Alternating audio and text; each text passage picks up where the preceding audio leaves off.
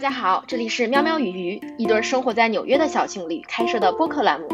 在这里，我们会以两个人的真实对话，从生活的细节中探讨我们的人生哲学。希望你听得开心，能收获一些新的东西。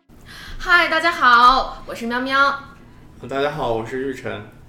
Hello，大家好，我是 Effie。嗨，大家好，我是 Lincoln。今天是我和玉晨以及 Effie 和 Lincoln 我们四个人两对儿 couple 的联动播客特别节目。耶！然后对于呃 Effie 的朋友们，我先介绍一下我和玉晨是谁。我叫丹喵。然后玉晨，我我和玉晨是一对儿生活在纽约的小情侣，呃，technically 生活在纽 New Jersey 的一对儿小情侣。然后我们有一对儿播客叫呃喵喵与鱼，然后也有自己的视频栏目。然后我们会分享很多自己对于生活中的人生哲学和小感悟。嗯，嗨，大家好，我是 Effie，就是我和 Lincoln 呢也是居住在纽约的一对 couple，然后我们呢是有一个微信公众号，然后叫做咖啡与茶的约会，在那个上面呢，我们有一档视频节目叫做 Not Your Typical Couple in New York City，然后呢，我们的这个现在的 podcast 栏目相当于是我们视频节目的一个衍生版，然后大家也可以在各大播客平台搜索“咖啡与茶的约会”就可以收听到我们的节目啦。今天其实也是一个很特殊的一个 occasion，是正值我们的双节佳节之际。然后呢，收到了丹喵和玉成的邀请，来到他家里做客，所以我们也就正好呢利用这个机会来和二位聊一聊。其实我一直以来都非常好奇的一个话题，就是自媒体和个人之间的这种关系。嗯，所以我们今天呢也是准备了一个话题，呃，之前呢有邀请丹喵和呃玉成来我们家里做客的时候，其实就聊到关于这个话题，因为我们也知道戴喵呢，他最早呢是在知乎上面已经有一批死忠粉，应该可以这么讲，然后后来他又 venture into 这个微信公众号，包括微博，呃，然后包括现在有玉成的这个加盟，嗯、他们两位的这样的一个自媒体之路，也是我们经常一直在关注的，而且现在呢也了解到，就是在我们的身边有很多的朋友愿意或者说已经正在做自媒体这样的一个事情，所以这一次呢，也是正好借这个机会一起来探讨一下我们做自媒体的这样的一个心路历程。对，其实我们一开始想聊这个话题，也是上次去艾菲和坤哥家里聊的时候，就非常随机的开始聊起了做自媒体是一种什么感受。艾菲和林肯也是最近一年开始了一些在自媒体领域的小尝试，然后开始做视频，然后开始做播客。然后我们作为朋友，就是我们是我们四个是认识了好几年的朋友，然后忽然看到这两个人出现在了镜头里，然后就非常的惊喜，就是每周都会想，哎，就感觉很像一个温暖的老朋友，然后再讲一下他们最近的。呃，想法啊，动态，然后就我们都开始在呃普通的社交圈之外，面向公众开始聊一些自己内心的想法。然后在上一次我们在呃吃饭的时候，那种那个对话里面碰撞出来最有趣的东西，我觉得一个是动机，就是你我们做自媒体的动机是什么？为什么要这样？然后它给我们带来了什么样的激励？然后以及我们要面对什么样的恐惧？然后我觉得这个过程是在与世界沟通的时候，一种更深层的发掘自我。嗯，所以其实我我作为一个后辈吧，就是在自媒体这个领域的后辈，然后也向两位取取经。我其实第一个问题就很想问，刚刚丹喵也有谈到，就是做自媒体的这个初衷，就我很很好奇，就是你们当初比如说一起在想要去做做视频，或者是在这个呃播客栏目上面，就是发表自己的看法的时候，当时你们有没有这样的一个嗯，就是讨论，然后去来呃了解一下，就是两个人做这件事情的一个初衷，咱俩有吗？我觉得主要原因就是今年因为疫情，然后大家都待在家里面，然后就有了更多的时间。原来在比如说去上班的路上，但是现在可以留下来看书，或者是接受一些其他的信息。然后我们，我觉得我们创立这个边外语的初衷就是单纯为了分享，就我们看到的书啊，或者我们得到一些有趣的观点，我们想。以其他方式分享给大家，这可能是最初的初衷。我觉得对，因为对我来说，我一直是在自媒体上有自己的呃存在的一个人。然后，但是跟玉晨一起，今年我们做视频、做播客，对我来说是一种全新的尝试。就他更多的想让我把我个人化的一面隐藏起来。就我不想通过这个栏目让别人看到、嗯、啊，大喵你好优秀，你好棒。就是更多的是从把那个小我给藏起来，嗯、然后更多的是想我们两个人之间的对话，或者我们读过的书，我们对世界的思考，有什么东西是可以带给这个世界的。嗯，然后这个是挺有趣的一个点，就是因为你说我一开始在知乎很多人关注我，我觉得可能是因为就是就是我有一个转学到耶耶鲁的经历，然后在法律法律圈学习成绩很好，就很多还很多还是一个个人化的东西。然后我觉得它，嗯，在过去的这些年，这些个人化的输出，它有助长了我内心的一种，就有点觉得自己与众不同的感觉。然后它其实是不太利于我建立自己与这个世界的关系的。然后但今年有了玉晨的加入之后，我开始重新反思了很多。我到底应该向这个世界输出一种什么样的信息？嗯，然后把小我隐藏起来，是我一就是起码我今年在做的一个尝试。嗯，而且我觉得感觉，因为你们两个一起做的节目，有很多话题就可以两个人比较适合，比如说你们两个人一起做。因为我我其实是以为你你们两个人节目的这种忠实粉丝，听了好几期，包括你们讲那种比如说情侣关系当中要克服的事情，包括怎样从。二点零升级到三点零，包括比如说 meditation 给这个两个人的关系带来的这种帮助，对我来说其实都是很有。很有有很大的借鉴作用，包括其实我昨天也跟阿飞分享了，比如说从你们当中那边借到借鉴到的很多东西，我觉得真的是帮助了很多。对，每天做饭的时候，坤哥最爱听的节目就是你们的节目，是吗？谢谢。他每次听完就跟我说：“哎，我今天又从他们这个节目里面学到了什么什么，我们要马上来实践一下。”对，好感动。对，真的是一个一个一个小粉丝。然后我是你们俩视频节目的粉丝，因为之前有看，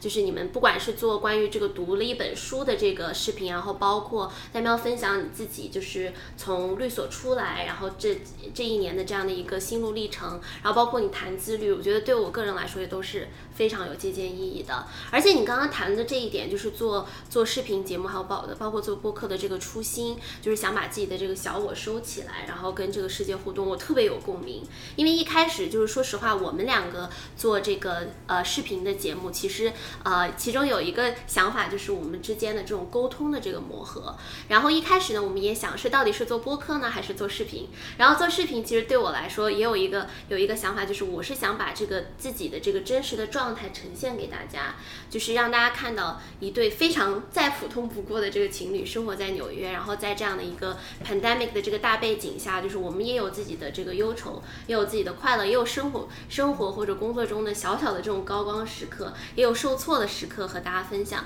所以本质上就是我这两天在想，我们的这个节目本质上还是一。个自嗨型的，就是把选择把自己的生活这个分享给大家，呃，所以就也很好奇，就是会不会想到，就是说将来以后这个想把自己的自媒体做成一个什么样子呢？还是说现在延续这样一个比较舒服的状态就比较好？我觉得，呃，这个是我们俩也探讨过的问题，就是我们做这个东西一开始的动机是想把两个人之间思考的东西想一想有什么可以带给这个世界，然后但是。就是你们也开始做视频、做播客，你肯定能感受到，很多时候你对于创作是有一种压力和焦虑的。嗯，你会觉得，如果这个星期我没有分出一些时间来做这个事情，就好像我对不起我的听众，对不起我们的观众。而且有的时候，其实这东西真的很消耗时间。就是我们做完一期播客，一开始是从来都不剪，然后发现不剪太粗糙了，然后就会大概听一下。然后而且后来开始做了视频之后，每周更是要投入很多的时间去剪辑。然后所以在你花很多时间在。我们各自都有自己主要的事情，就是有工作啊，然后有自己的兴趣，还要再兼顾这样一个输出的自媒体，会有的时候会怀疑，就是就我这样做是为了什么？嗯。然后我们有一段时间就是视频，基本基本相当于是周更，然后那那段时间是剪辑剪到啊天昏地暗，然后开始怀疑人生。就 其实其实我们很久没有聊过，就是这个东西将来要怎么样？我就后来就就觉得顺其自然就好，就是觉得如果我们有特别。啊，有意思的想法，特别想分享，有那种冲动的话，我觉得会去做，但是不应该变成我们一个压力，就是必须要做的这么一个事情。我觉得这样反而会让我们做不好。或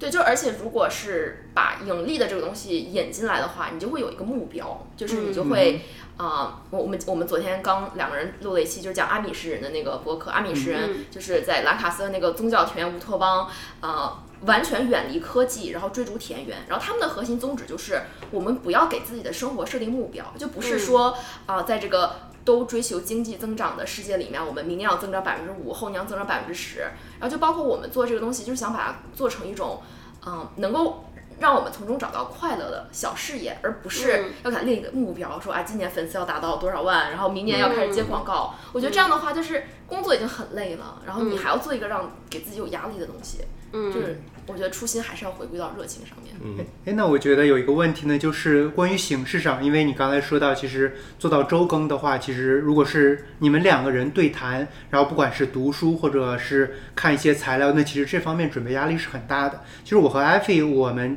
至少我们的 podcast 采取的形式是，比如说邀邀请嘉宾，比如说这次就很荣幸的邀请了这个丹麦和玉晨你们两位，然后我们觉得邀请嘉宾这种，至少其实从形式上来讲。对于我们这种，比如说相当于创作者来说，其实压力会小很多。而且我觉得我这个其实是一开始我就比较偏好的，呃因为这个可能是让我们能够和朋友之间更能更深入了解，然后互相讨论的一个平台。然后我不知道你们当时有没有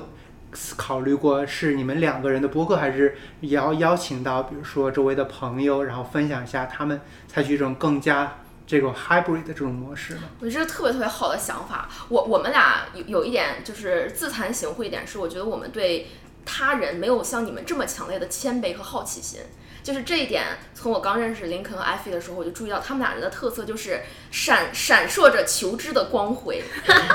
就是我们在纽，我们是怎么认识的？我们在纽约有一个读书会的活动，叫陋室下午茶，然后基本就是每隔几个星期有一个周日的下午，会有一波人聚在一起聊一个话题。有的时候是读书分享，有的时候是话题分享。然后艾菲和林肯是每期几乎都要出现的人，然后而且他们两个也是在那个下午茶的时候，相当于是呃认识了彼此，然后加深了解。然后所以他们就是你们两个是。呃，对他人有很强烈的好奇心，然后有很强的求知欲。我们两个就是，我我我也说不上，我觉得我们没有这么一种强烈的，哎，我想跟这个人聊一聊。我觉我觉得我们很多时候在跟人的交往，更多是一起吃喝玩乐，然后一起吃吃烤肉，就是从来就就是没有我们我们可能更多的是从书本中，对然后或者是从两个人之间的对话中获得东西。对然后，但其实我觉得，其实你们今天跟你们录这个东西，我觉得也是我们两个打开的一个契机。就是其实很多我们平时一起吃喝玩乐、胡吃海塞的朋友，是可以聊出很深的东西来的。嗯，只是我们浪费了这些资源，就只是想着跟大家一起玩儿。对，而且我们的播客就是跟我们平时聊天的形式就很像，我们不是特地的为了做播客去做一个什么事情，就我们在家之前也是这样聊天，我们只是把它记录下来而已。嗯嗯其实本质上也没有太大的太大的压力和区别，所以就没有想着一定要去采访人或者要怎么样。这一点我觉得其实非常的有意思，就是你刚刚呆喵说的，就是观察我们两个是对人本身感兴趣，就这一点其实就我们两个之间也有分分歧点在，就是我是这种很外放的，就我一定是要通过跟人去交流和沟通，一方面是 process my own thinking，就是我自己到底是怎么去想这个事的，我是通过对话然后来呃这个把它抽丝剥茧出来，然后 Lincoln 其实是一个很向内看的人，所以当时我们选择做节目的时候，我也发现了这一点，就是呃，大家如果看的话，就会发现有一些视频节目，Lincoln 主说的话都是因往往是因为他看了一本书，然后他特别有表达的欲望。然后我 我说的比较多的时候，是因为我在生活中经历了一个什么事儿，或者是我今天和我的同事们有一个什么互动，然后我有一个很强烈的想要去表达、想要去剖析的这个欲望。所以这一点我觉得是一个，也是一个相当于是一个桥梁吧，就把我们俩的这种不同的特质，然后 hopefully 是在一个节目里面呃展示了出来，然后对大家也有一定的这种借鉴意义。然后我刚刚还有想到一件事情，就是我就注意到，然后你们两个都是那种非常喜欢就是向内内观的这样的一对 couple，应该可以这样说吧？因为我觉得你们也会做 meditation，然后也会通过看书，然后来这个包括做视频，我就是你们的文本应该是要比我们准备的要充分很多的。我知道你们会写我们是读稿读稿选手。会写很细的这种这种稿件，所以就是在你们在呃就是做节目的时候，我能感觉到是这种沉浸在自己的这种知识的海洋里面，就是就是感觉整整个人都在发光。那通过和你们对于粉丝之间的这种互动，就是我不知道你们怎么看待，嗯、就是经常会关注你们节目的这个粉丝的这个群体的，嗯。嗯我觉得我特别喜欢看到听众的留言，就是很多听众的留言，呃，不管是在我们的播客还是视频，或者有的时候我在微博上写点一些自己的看法对留言，我特别特别喜欢看别人的评论，就是因为评论中你可以看出。呃，他的他的想法和动机，就是有的人你能看出他是欣赏你的，他你的有一个点触动到了他，但有的人他是不喜欢你的。然后这个东西啊、我我今年一直在做训练，这个东西玉晨其实没有特别强烈的体验，因为呃，很神奇的是，当我们两个的节目有一个有一些人就是有一些不好的评呃评价或者是一些不欣赏的态度，他就是非常淡定，但我会有一种个人自尊的刺伤。啊，我觉得可能是因为我 ego 比较强，就是我会觉得，哎，你你批评我，你为什么批评我？我想好像跟你辩论一下。然后他每次都拉住我说，别 别，真的没事。他说你想想这个人为什么这么说，就是，嗯，我觉得对听众来讲，更多的是他们是我观察自己的一面镜子，嗯，就倒不是说别人是如何来评价我的，更多的是我看到他的评价，我的内心是什么感觉。嗯然后这个东西是很好的去观察自己的一个出口。嗯因嗯为其实你想你在啊、生活中，你从朋友那里，你从同事那里，你是很难得到如此真诚的 feedback 的。就大家就会有碍于情面，或者在工作中不会真的有人就是说你怎么样。但是当你输出一个内容的时候，互联网上这些不认识你的人，他同意就是同意你，他不喜欢你就是不喜欢你。嗯然后你可以通过他这些评论，然后你观察到我最在乎什么。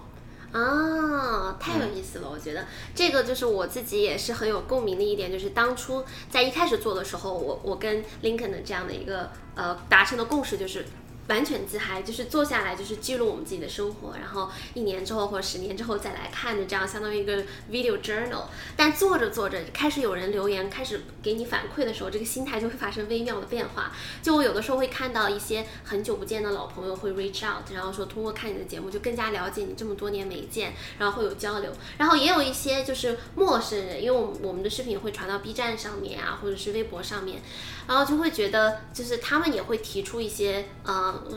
就是共鸣的点，或者是我现在还没有就是遭遇到或者有人就直面的告诉我说我不喜欢你做的这个什么，但是他一旦有这种反馈之后，你就会越来越想要这种反馈，你会觉得哇，为什么不再多一点人，这样我就可以有多一些反馈。会的，会的，会的，对这个是 这是一条必经之路。心态就会真的就会发生变化。然后我我是中间也经历过一个，就是说，那我们是不是要就是营销自己，或者是把自己再推出去，让更多人听到？但是后来我发现，好像那件事情也不是我真正想要做这个事情的目的，就是有反馈很好，但是如果真的是想要和别人去建立这样的一个有来有往的这样的一个桥梁，还是要扎根在就是 trust 内容，还有对对对，通过内容来建立这个信任。然后你建立了信任之后，然后你才会有这样子的一个，就是对方可能才会跟你去分享他他真实的这种想法，对。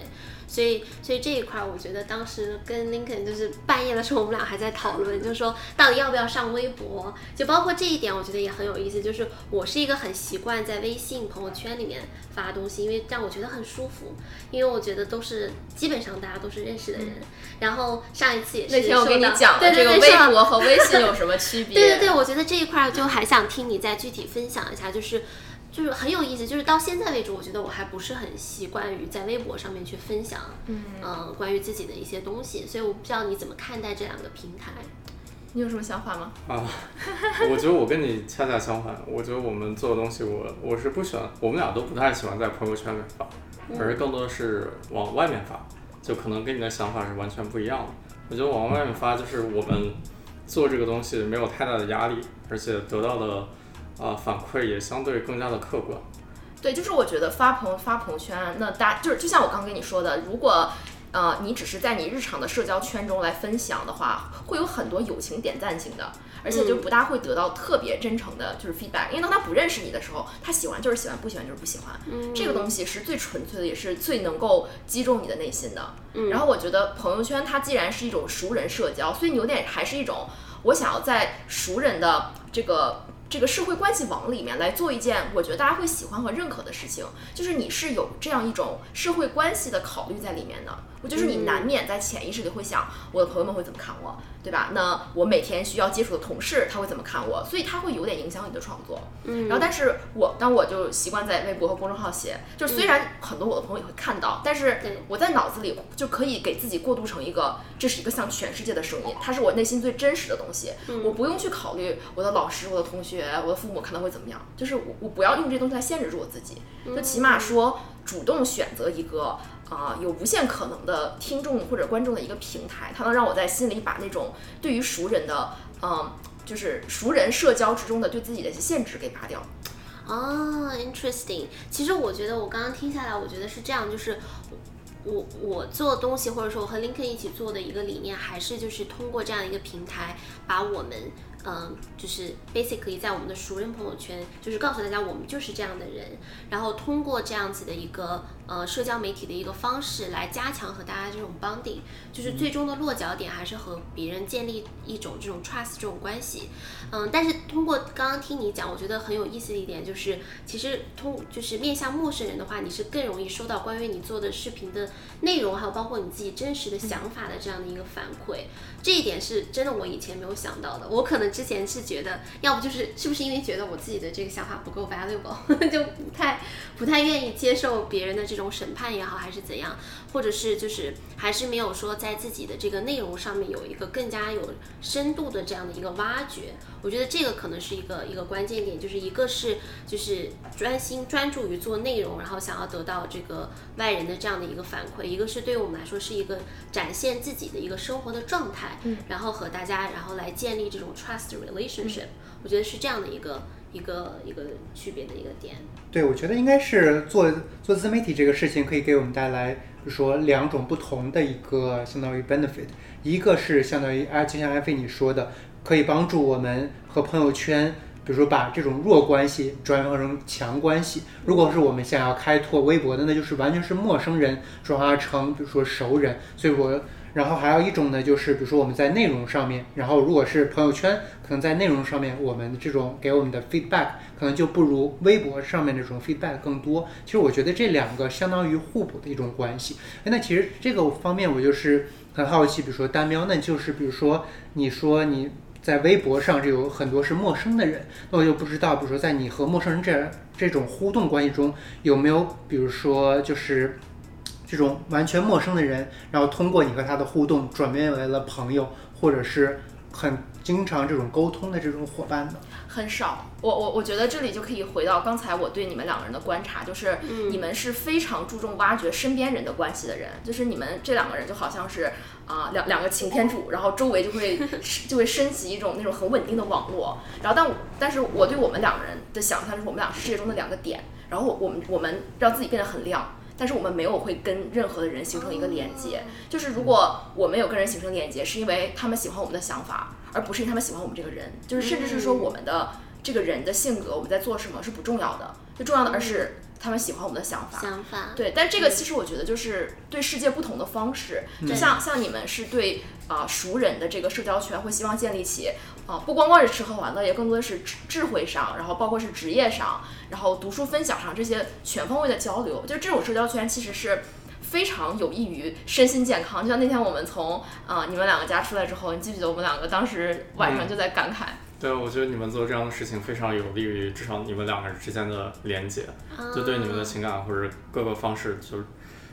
包括亲人朋友可以看到你们的视频，然后对你们有一些感觉，就是还有朋友之间，朋友之间都会对你们的评价上升一个等级那种。哎呀，是就从四星上升到五星，说的是。对，首先对你们更了解，而且对你们之间的互动也感觉到非常的可爱，然后就整个对你们的就光环就更大了一点，在朋友和。亲戚看来，我觉得是这样。嗯，然后我们两个人相反，就是因为我们讲东西非常杂，对吧？你像我们在微博或者在我们做视频的时候，我们从世界的起源聊到人类心心灵的本质，有很多时候，很多我们身边朋友是觉得，哎，你怎么会在想这些东西？就觉得，就是，我觉得很可能很多人看了我们视频那些东西，也不会想跟我们聊这些，就觉得有点远。而且，因为我们想表达东西也很杂，而且更多的时候是尽量试着从自己的。啊，把自己的小我拿掉，然后去分享一些更多的想法。然后其实是有一些还还比较啊。就是在各个平台上关注我们很久的人，会给一些非常热情洋溢的评论，然后会会在微博上给我私信。但是这些人有有的人也加了微信，但这些人都变成了灵魂上的，呃，可以说是神交的朋友。就是我我们唯一有联系，就是他对我的新的文章发表观点，或者是他对于我之前聊过的东西，我们会有一些关于啊哲学层面或者是认知层面的交流。但是他对于我是谁完全不感兴趣，就有这种感觉，他他他没有把我当朋友，他拿我当成一个。一个一本书，或者一个 AI，这也是我们做喵喵鱼最核心的初衷吧，就是把这个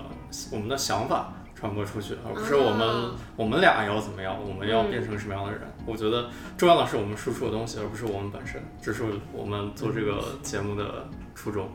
哇，我觉得哇，那这个真的是很有道理。就是 在这里就稍微歪一下题，虽然我们今天讲自媒体，但是就是突然就是想到我跟坤哥最早。开始交往的时候，我当时就跟他也有聊到这一点，我就说我们俩是如此不同的两个人，那我们这个关系或者这个感情怎么能够来保证它是就是坚定不移，或者说就是呃还能保持些就是刚认识这个阶段的这种热情呢？当时坤哥非常的淡定，他就跟我说，他说你知道两个人的感情不一定只是靠两个人来维系的，他说可以 靠三个人来维系，三个人比较稳定。一个三角的关系，他当时就说说其实是要靠两个人的努力，然后来编织一个，就像刚刚呃戴喵说的这样的一个关系网，就是靠你们就是搭建这种信任的关系，然后有你的旁边的这周遭的朋友，如果你建立起一个足足够 strong 的一个相当于一个小的 community 的话，那你的朋友对你们俩之间的这种呃这个呃关注，然后包括他们对你们之间互动的这样的一一个了解，或者对你们本人的这种了解。就会撑起你们两个在遇到就是生活中遇到磨难或者遇到很 struggling 的这种时刻的时候，你可以 reach out 到你的关系网，然后你会知，因为知道你有这样 strong 的一个关系网，所以你还就是不会轻易的去想要去做任何样的事情去打破你们之间的这种 关系。所以我他当时说这句话以后，我就觉得就好像是我脑子里面有一个 switch，就是突然就 turn 了一下，我觉得哇，that makes So much sense，然后包括我觉得现在我们做的这些事情，然后包括我们就邀请朋友来家里面做客，其实都是按照坤哥当时的这种 蓝图吧，然后慢慢的在实践的一个过程。其实你们本质上是相似的呀，就是说明不管你们看起来，嗯，比如说你是一个活泼的，然后艾菲是一个活泼的女孩，然后林肯就是一个呃特别特别就稍微有点内向，特别喜欢读书，然后不是特别会表达自己的这么一个男生，然后你们尽管。第一眼看上去非常的不相似，但你们的内核是相似的，就是你们重视与人的联系，你们重视与这种亲密的朋友建立起一种稳定的啊，能够给彼此都带来一种有利的心理的这种社交圈，就这是你们共同的爱好。我觉得就是这些东西是你们两个之间的绑定很重要的一环。嗯，甚至我也可以觉得说，其实也是一个风险控制的一个 一个一个保障吧。这是什么？来自一个金融男的爱情观。对，也就是说，就是我们两个关系的稳定性取决于我们两个作为一个整体，能够让我们带给我们周围朋友多少的价值。如果我们两个在一起，能够让我们周围朋友都感觉到我非常，因为我们的存在，他们更有价值呢，其实我们俩的关系也会更稳固、更长久。嗯嗯。对，那回到我们刚刚就是讲做自媒体这一块，因为我们两个现在的这个 audience 的 base 还是 very small，very very small，就是局限在我们俩的这个很呃熟人的这种朋友圈，然后包括家人，嗯，然后但是通过观察。丹喵还有包括玉成，你们一起在做这些自媒体的道路上，其实也碰到了一些就是负面的这种声音，包括负面的这种网络的评价，就非常好奇你是怎么来就是呃对待或者说看待这样的一个问题。哦，那他可能不愿意说，那我来说。我没有不愿意说，我想先听听你的发言。网络上负面评价，我觉得最多的负面评价就是所有的平台里面来来来最多是 B 站。啊，我觉得第一个原因是 B 站的相对年龄比较小，嗯，然后 B 站，而且我们输出的观点有一些就是相对，呃，稍微越了一些界，然后就会刺动到很多人的舒适区，然后或者就相应的会得到一些啊抵抗性的反弹啊或者怎么样的，但但是，呃，我主观上我看到这些评论并不能，就是它并不是对我的想法本身的一个否定，我觉得更多的是让我看到了这个人。他他稍微有点闭塞，然后他不愿意，他不是一种讨论的态度。我觉得这样的所谓的负面评论就对我没有任何的影响。我觉得如果他能非常深入的说到底我们思想上到底哪个点不太对，什么地方可以改进，我觉得这种影响是对我来说是有建设性意义的，是可以去读的。但是只是情绪的表达的这种负面评价，我觉得啊，我会选择性的忽略掉。我觉得好羡慕他呀，就是我为什么？因为你要让我说的话，我会有很多不励志的发言，所以先来听一下比较正能量的看法。啊，但是我就更多的是啊，我们帮确实帮一些人，就是稍微把想法打开了一点点，就是说哦，好像还有这样的可能性可以去探索，因为我们的所有的想法，或者说我们设想的东西，就是我告诉你可能有这样一个一种可能性，或者世界上有这样一部分人是这样子想的，然后他在某种程度上来说可以帮助到你，并不是要强行把某个观点输送到别人脑袋里面，这不是我们想做的事情，我们是想提供一种可能性。然后当我们看到，当我看到就是评论有人愿意接受这样的可能性，或者感觉到好奇或者怎么样，我会觉得啊、非常的非常的开心。对你鼓鼓掌，你这简直是标准的那个自媒体博主发言。我我我不行，我我是真的这么想的呀。在两种极端的心态中徘徊，就是。我特别喜欢看别人夸我，然后特然后别人怼我的时候，不管是观点上还是人格上，然后还是任何对内容的评价上，我会非常非常不爽，然后我就很想跟他辩论，然后我就自己烦很久，然后会跟他讲，然后就是而且我的心态是非常的大起大落，就是有的时候我会特别特别有兴致，说我要把这个东西做出来，然后有兴致到我三天就可以做出一个视频，然后就可以非常有强烈的热情的去输出，然后但反面就是我会对它的结果有期待。就是当这个东西发出去的时候，我会希望很多人看，然后给很多人给我给我给我好的评价，然后因为我对它的结果有期待，然后即使是我做这个事情的过程中感受到了热情，但我还是没有放弃我对这种积极的结果的预期。然后所以有一点点恶评，我心里就很不爽。我觉得我做这么努力，你怎么能不喜欢我？或者说你你根本就没有看到我在说什么，你还在评价？你回家先把小学读完啊！就有那种 很多很命的想直接法。开怼。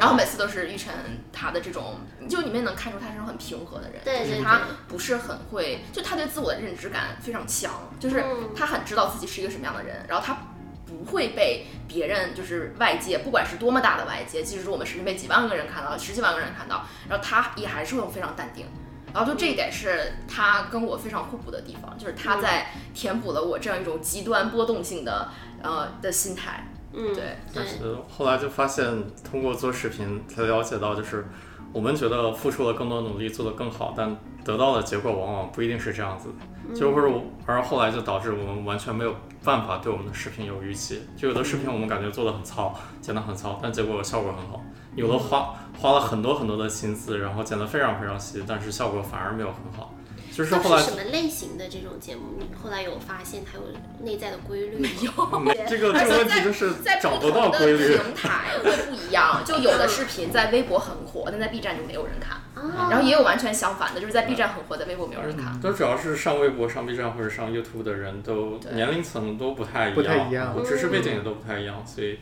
对。就没有办法预测。我也学会了，就是不要有预期对，因为没有用，因为这个事情，这个世界的发展永远不会符合你的预期，不管是你做自媒体输出，还是你生活中的任何事情，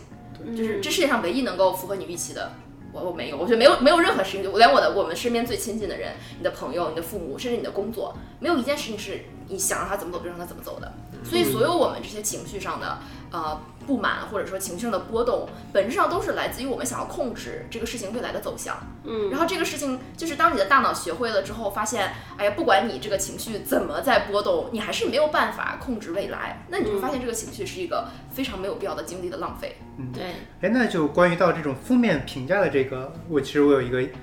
问题很好奇，因为大喵你对这种负面的评价其实反应很大。然后我们知道，比如这种负面的评价有这种相当于 constructive，就是有建设性的，还有纯没有建设性，纯是情感的宣泄。而玉晨呢就是对这种很纯负面性的这种 han 可以 handle 的很好。那你们有没有比如说尝试，哎，让玉晨先把这种纯情绪性的宣泄，然后先 filter out 一遍，然后把这种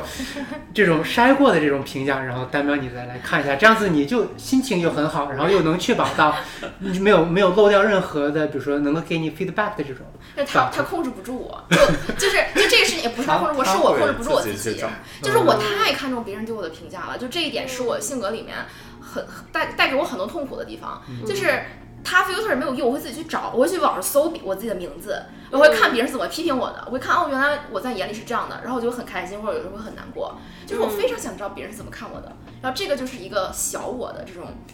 呃，这么多年来一直很困扰我的一个心结。嗯，我一样，我是那种在呃，当然我是现在做自媒体这一块，就是还没有说收到这么铺天盖地的这种评论，所以我没有办法说我是不是喜欢看陌生人怎么评价我。但是我在工作当中，就是我很能注意到，就是当我收到很好的反馈的时候，我的那个能量值和我就是。Mental 自己在做事收不到任何反馈能量值是完全没有办法比拟的，就是包括就是 我们之前有一期视频也做到，就是发朋友圈这件事情。就我发朋友圈之后，我会真的是很在意有没有人来就是点赞，或者是来就是呃甚至是评论啊这些方面。然后我觉得 Lincoln 好像就不是很在意这一块儿，他也不给你点赞，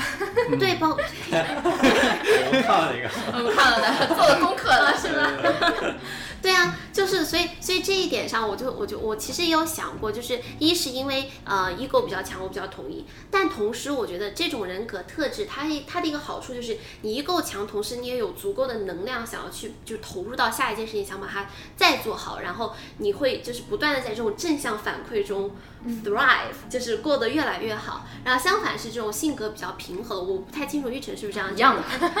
但是你会发现林肯就是 OK，那你如果把他的生活中再有一个很高光的点，好像也就这样过去了。就很多时候他对对待任何的事情都是一种呃，就是嗯呃拿得很稳的这种状态。但是我在旁边我很着急，就我觉得哇，这明明是件大事呀！就比如说我们那天发了一个 podcast，然后后来有没有发现林肯其实有发一条 朋友圈，其实是在我旁边一直在讲，我就我我没有在逼逼迫他，但我一直在给他描述，对，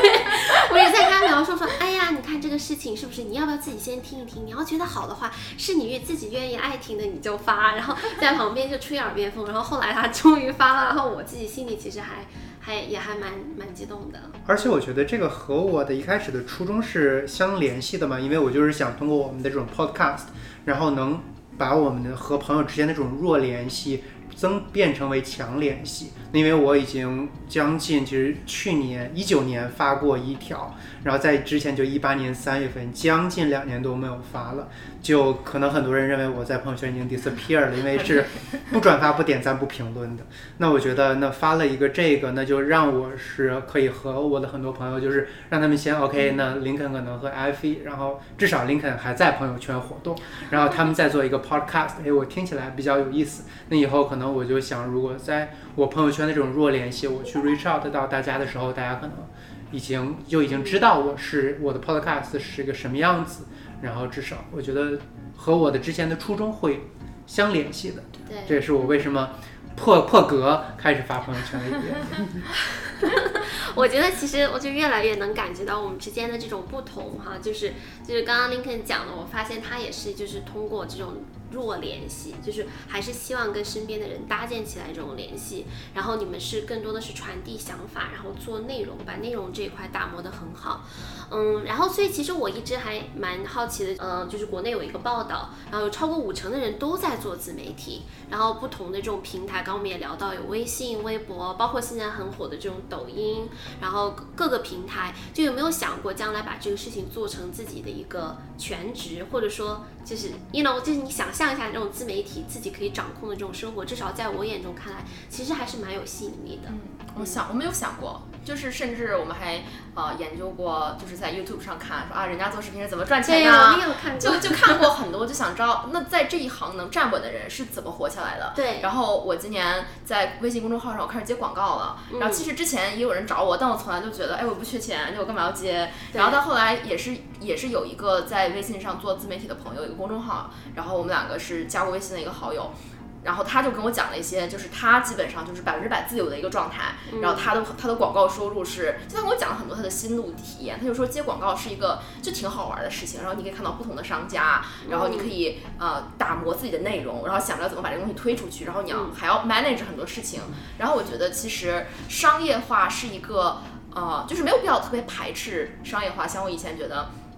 嗯，觉得就是输出就是输出，那商业化就商业化，因为我以前不是做过课程嘛，我觉得这个东西是赚钱的，我就是为了去赚钱来做。对但这个东西我是为了输出，我就要我就要单纯的输出，我不要去把这两个东西混在一起。然后，但是我后来发现，其实呃没有那么强烈的界限，而更多的是看机缘。就是这个东西要永远找到一个平衡，你大概要知道你要往哪儿走，但你又不能特别渴望这样一个你没有办法控制的目标。嗯，就是我觉得更多的是怎么把这两者有机平衡起来。就像做视频，那我们做视频想不想变成百万博主，然后每个月有呃上万美金的广告收入，肯定想。但是怎么达到这一步，并不是你盯着这个结果看你就可以达到的。而我我相信所有在 YouTube 能拿到呃什么上百万订阅，他一定是非常热爱自己的内容。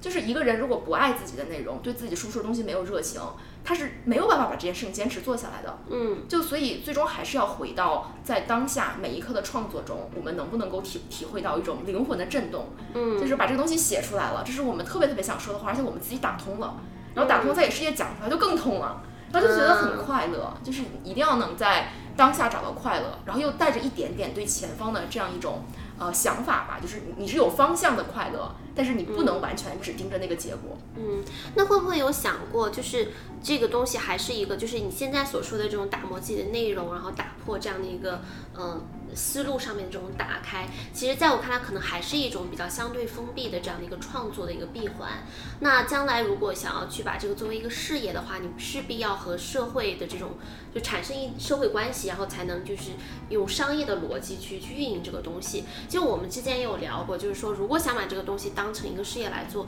那势必很有可能就是你会想要去产出一些所谓的迎合你观众口味的这种内容。就我不知道你们有没有想过，就是呃在内容的创作的这种方向上面有所取舍，甚至是有所 compromise，有所妥协。就我之前不是做课程嘛，就其实当时就是纯粹着想商化呀，我就是想啊如果我要做课程的话，大家会想读什么？那肯定是我最擅长的东西。所以我之前做过，啊、就是在法学院怎么学习嘛。然后，所以这个东西就是那纯粹商用的，你肯定要想着迎合观众。我觉得要不要妥协自己的内容来迎合商业化，这个东西最大的问题是你不知道什么东西能够有能够被很多人看。我们两个不是没有想过，就是因为你做了几期视频之后，你肯定会有功利心，你想着不为了赚钱，也希望这一期视频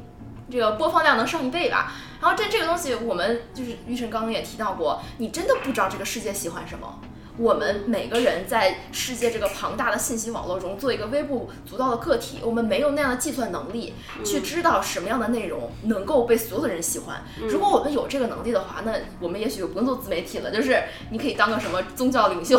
就总有一万种办法可以让你站到这个世界的顶端。对，但现实就是，我们每个人都知道啊，在工作中，我不知道我怎么样才能做到最好。就是很多人但就有这个自信说，我有能力判断这个世界什么火，我讲这个肯定火。但其实我们是没有这个能力的。我觉得有的时候你觉得有的话，你的判断也并不一定是一直是准的，就有点像你炒股一样，对就是你觉得你能预测到这个东西会赚钱，但是但实际上你不可能永远跑赢它。对，嗯，所以，如果纯为了商业化而妥协自己的内容，结果就是你不可能真的把自己的内容做到成功，就是还是要回到这个东西能给你巨大的热情，然后你去做它。因为其实很多时候你特别感兴趣的，你就你会讲得很好，而且你感兴趣，很有可能别人也感兴趣。对对，就是还是找到那个 tribe，就是你自己能够吸引的那样子一个影响力的圈。这个就让我想到了一个影响力的问题。然后以前我就在一直在想，就激发我这种创作欲望。就很多时候我是很很希望对方就是在 in the moment 接受到我，就像你说，就接受到我的想法，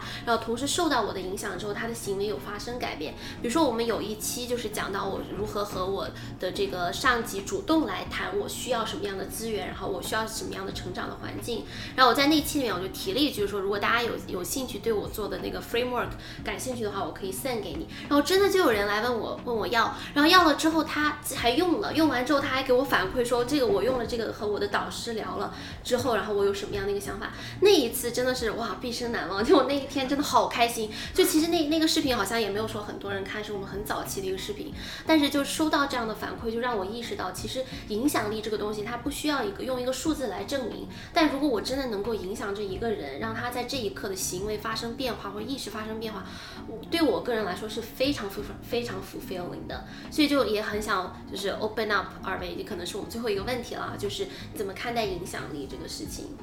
你觉得我没有影响力吗？当没啥影然有啊，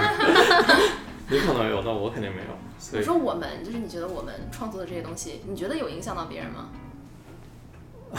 有啊有啊，就听到了你们就是分享情侣那期，那其实对于我来说，其实触动也蛮大的。然后我就跟艾薇说，其实我们也需要把我们的这种情侣亲亲密关系从二点零版本升级到三点零版本。对他最近就一直在跟我强调版本升级，我想这是从哪儿来沿袭的？的。哦，好神奇！我们俩从来没有真的讨论过这个。我没有讨论过。影响力的问题。对，因为因为而且这个东西甚至对我来说是一个意外的存在，我就觉得哎，这个东西很多人看，OK，但是真的有人因此做出改变吗？我有可能会有人来跟我讲，但是我不会有那么强烈的感受，嗯就是我不会注意到哦，原来真的真的有影响到人，就像就像我们身边会有人听，这个对我来说是一个是一个惊喜，就是一个我之前没有预期的东西。嗯，我觉得这这，我觉得这个更多的是你们这种人际和社交网络型的输出，和我们这种纯粹就是为了表达内容和输出观点，把自己的想法整理成一种成体系的东西的输出的的不同的不同的关系。就是因为你们的输出就是为了把人把这个人际的网络加强，然后所以说你们你们其实都知道你们的 audience 是谁，你们知道你们的听众是谁，但我们俩其实是不知道的。就是我们在输出的时候，我们就想这东西，嗯，好像不知道有没有人听，但是管他呢，我们爽了就行了。对，我们那天我们那天那个亲密关系那期本来就还有背景音，然后也比较嘈杂，然后那期完全是让我要破服我心里面的恐惧。我给他喂了好几杯酒，他才肯跟我聊 这个问题。对，所以说就不会去想有没有影响人，他只是觉得是对我的一个试炼，然后我就把它做完，然后把该说的话说完，然后真诚的面对我自己，然后就结束了。其实就包括所有的视频，包括音频，当我做完的那一刻，我就不会再去想它。想它的后续了。做之前我会有各种各样的考虑，做的够不够好或者怎么怎么样。但是发出去那一刻就已经结束了，已经跟我没有关系。哇，你太厉害了！我我我是会在乎，我觉得影对我觉得我是肯定是在乎影响力的，但是并不是在，并不是像你这种具体的有没有人感染到人，而是更多的是那种有够不够繁荣，有没有足够的人看，然后有没有足够的人夸我，然后而而不是说对单个的人产生什么。呃，真的特别重要的影响，也可能是我没有往这方面注意，然后也可能是，也可能是我这个人的 ego 的问题，就是就是喜欢喜我我我爸妈老是吐槽我说我是喜欢鲜花和掌声的那种人。然后你记得我们在长岛的时候，我查了我的上升星座，我发现我的上升是狮子座，然后就觉得我也是，我也是狮子座，我觉得是对是就是就有点 make sense，因为狮子就有点幻想自己是在中心，然后被人关注。就只是，就都是一种关注，就只是你是啊，你是你是小部落的首领，然后我幻想我自己是什么宗教领袖，就要很多很多人看的话，我才能得到对 对，肯定是在乎影响力的，只是不同维度的影响力。对啊，那我觉得我们今天录的这一期，就是对我自己还有我们做的这样的一个平台的一个呃根本性的一个认知，就是我们的这个出发点，就是通过单喵这样梳理一下，我觉得就很 make sense。然后当然我们也会就是努力的去把自己的。呃，做的这些东西，然后让更多的人看到。但是同时，我觉得把持住一个初心吧，就是真的支持我们能做下去的，就是能看到有人是受到我们的这个呃，就是谈话的这种方式也好，还有包括内容也好，这样的一个影响，然后是让我们能够做下去的初心。然后同时也特别希望喵喵鱼呃，这个能够也请更多的嘉宾，然后来互动。然后也很很好奇你们会和其他的这些，就是肯定有很多人是在知识领域，然后。有这种自己的想法、这种观点之间的这种碰撞，然后我们也会持续关注你们的节目。我觉得特别好，因为跟你们聊完这一期，也让我反思了很多，就是我对于周遭人际圈不够重视，就是总是叫，因为我特别喜欢叫大家来玩儿。然后，但是真的就没有像你们这样想过，朋友之间你是可以有一些啊，在吃喝玩乐之上的更加有深度的谈话，这个反而会加强你们的 bonding。那玩的不就更开心了吗？就是下次找大家一起出去旅行，就没有人会放我鸽子了。所以这是一个非常非常非常好的尝试。然后我们俩之间也讨论过，只是一直是没有真的开始计划。然后。从此以后，我觉得我们会把这个提上日程，也向你们学习，就是从身边的朋友关系开始发掘起，把弱关系变成强关系，然后这样会让我们感觉生活在一个爱的泡泡中，就是会有一个很 supportive、很支持，然后互相能够啊彼此感动、彼此加油，能够学到东西和能够成长的这么一个小的群体，这是就在这个世界是一件非常非常有价值的事情。对，还有这说到这个，就是稍微再插一句，就是当时在 B 站上面发完视频后，我就我就看到你们俩的账。号有给我们点赞，当时我很激动，你知道被大 V 关注的感觉是什么感觉？小 V 小 V 小 V 小 V，没有在我们眼中真的是大 V，所以就是我觉得这种建立这种 community 的这种呃呃意识也好，就是真的是会让我们的生活会这个 achieve 这种 well being 这种 balance 会更加的好，所以也非常谢谢大家收听今天的节目，然后我们下一期再见，谢谢大家，谢谢大家，拜拜。